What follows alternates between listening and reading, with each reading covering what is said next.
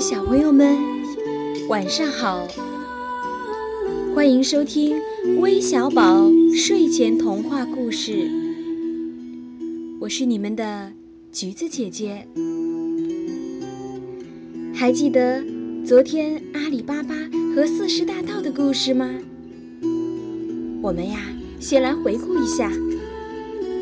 阿里巴巴把山洞里的秘密告诉了他的哥哥高西木。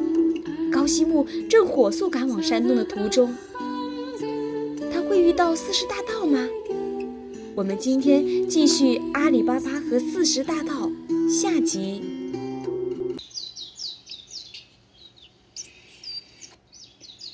高西木找到了藏宝的山洞，按阿里巴巴所说的，他大声喊道。芝麻芝麻，请请开门！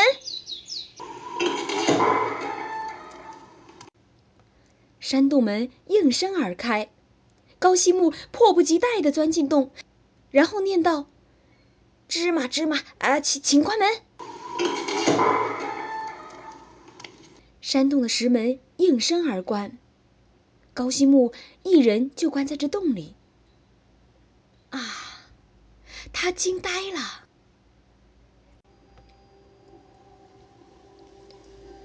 这么多金银财宝，他在洞里把这个拿起来看看，把那个拿起来瞧瞧。他激动的几乎疯了。他打开口袋，死命的往里装。装了一会儿，他想，应该拿些最值钱的才花得来。可是，哪样最值钱呢？因为里面的许多东西他见也没见过，不知该怎么挑选。高西木在洞里挑呀选呀，好不容易把十个袋子装满了。他在洞里待了很长时间，只觉得已经很累很累了。他准备休息一会儿再走。猛然想起阿里巴巴的话，那伙强盗是不好惹的。于是他急忙背起一袋，朝洞口走去。走到洞口，他才发现洞门是关着的。洞门怎么开呢？高西木在里面光想着财宝，把那句暗语已经忘了。他竭力思索回忆，越想越糊涂。他吓坏了，忘了暗语怎么出得去呢？他对着石门胡乱喊叫起来：“请开门！”石门没有动。小麦，呃，小麦，请开门！石门仍然没有动。高西木又接着喊：“黄豆，黄豆，请请开门！扁扁豆，扁豆，请开门！不不，呃，蚕豆，蚕豆，请开门！”可石门始终没有开。高西木急得满头大汗，他想今天大概要死在这儿了。即便强盗不来，也要被饿死，金钱不能当饭吃呀。高西木没有想出暗语，可是强盗们已经回来了。强盗头子一看，门口有十匹骡子。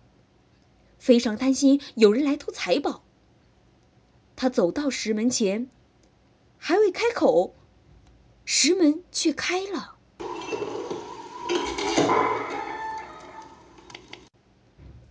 原来高西木想起了暗语：“芝麻，芝麻，请开门。”当他走出洞口时，发现四十个强盗全站在他面前。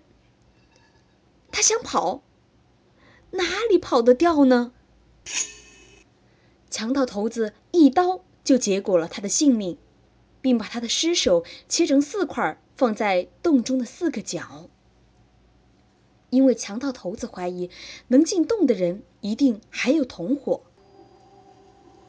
天已黑了，高西木没有回家，他的老婆着急了，生怕发生意外，急忙跑到阿里巴巴的家。告诉阿里巴巴，他哥哥从早出去到现在仍未回来。阿里巴巴猜想，哥哥可能凶多吉少，但还有一线希望。也许哥哥想等到天黑以后再回家，以免被人发现呀。已经半夜了，高希木仍未回家。嫂嫂又找来阿里巴巴，阿里巴巴无可奈何地说：“这么晚了，又有什么办法呢？只好等天亮了。”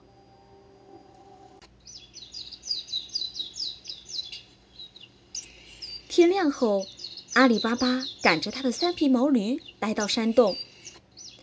他用暗语叫开了石门。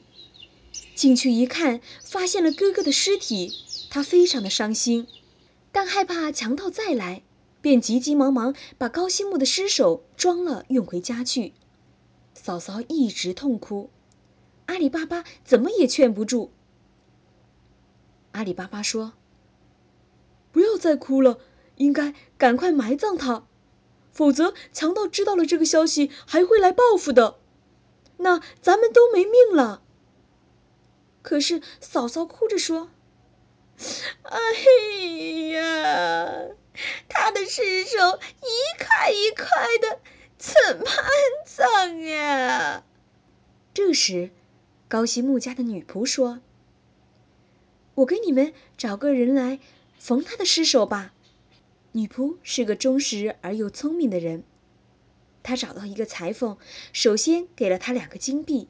然后告诉他事成后另外再赏，这么高的价钱，裁缝当然愿意。裁缝跟着女仆，带着工具来到高希木的家。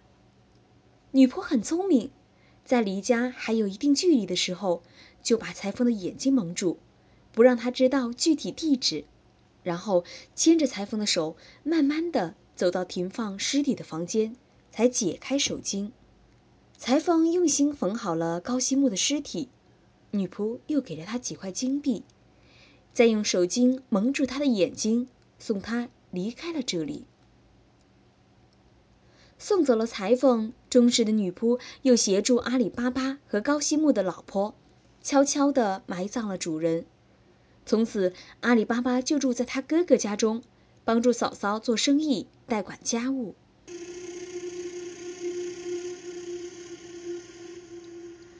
再说那伙强盗返回山洞时，发现高希木的尸首不见了。他们断定死者是被同伙弄走的。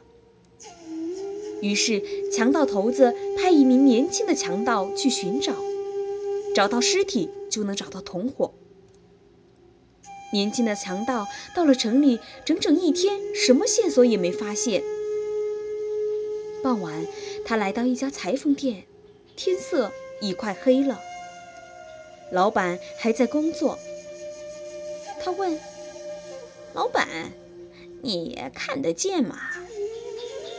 裁缝说：“看得见，不是吹。昨夜我在黑暗中还将一名切成几块的尸体缝好。”裁缝非常得意。这个强盗一听，觉得有线索了。于是他和裁缝聊天，不断恭维裁缝，最后干脆把裁缝拉到酒店，请他喝酒。酒过三巡，这个强盗说：“真没想到老师傅有如此高超的手艺，黑暗中能把分成几块的尸首缝好。”裁缝已经飘飘然，他说：“这没什么。”以后有这样的活路，只管来找我。强盗说：“我还真有几桩这类活，出价也很高。不过你得领我去看看，我要问问那主人是真的还是假的。”说完，他给了裁缝几个金币，算是定金。裁缝不便推辞了。他说：“不瞒你说，我只知道大概的方位，最后一段距离，是那位小女仆蒙住我的眼睛，领着我去的。强盗很会说，最后裁缝终于答应领他去找昨夜那个房间。强盗跟着裁缝走了一会儿，裁缝说：“昨夜就是在这儿被那女仆用毛巾把眼睛蒙住了。”强盗说：“那好，我现在也把你眼睛蒙住，你边走边回忆那女仆带你走时的步数。”裁缝还是找到了高希木的家。在他家屋门上画了一个记号，然后转回山洞，把探得的消息向强盗头子报告了。然后转回山洞，把探得的消息向强盗头子报告了。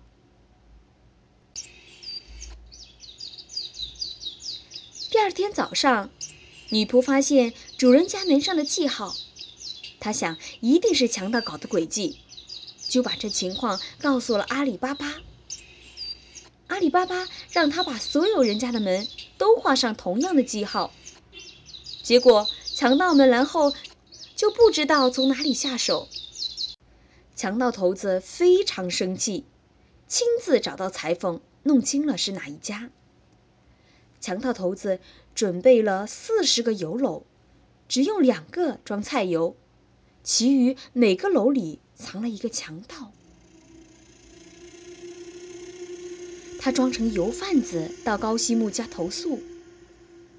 阿里巴巴同意了，四十个油篓子就放在院子里。天黑后，强盗头子和阿里巴巴谈心。女仆见灯油点干了，便到院子里准备取一点油来。刚准备打开油篓，突然听见。篓子有喘息的声音，于是他挨着油篓子听，发现里面也有喘息的声音。他明白了，这是强盗们的阴谋。他从那只真正的油篓里取出油，放在炉子上煮沸，然后把废油往每个油篓子里倒，把里面的强盗都烫死了。深夜，强盗头子按他们事先商定好的暗号，向院子里投了一块石头，叫强盗们出来报复。可是没有反应。他又投了第二块，第三块石头还是没有动，一个强盗也没有出来。强盗头子气极了，他来到院子里，揭开油篓，发现他的同伙一个一个都死了。强盗头子气急败坏，刚准备进屋亲自动手，不料被躲在门后的阿里巴巴一刀杀死了。原来女仆已悄悄地把她所见到的事告诉了阿里巴巴。趁着天黑，他们把四十个强盗的尸体都埋了，没有留下任何痕迹。阿里巴巴很感激女仆。为了酬报他的聪明智慧，让自己的侄子娶她做妻子。阿里巴巴已拥有山洞里的全部财富，他把财宝分给穷人，让大家都过上好日子。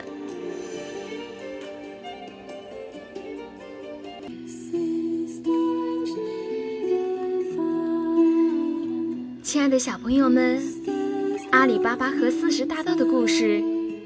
就全部结束了。还记得点播这个故事的言想语小朋友吗？不知道这三集你都有没有认真的守候呢？好了，今天的故事就到这里了，我们明天再见，小朋友们晚安。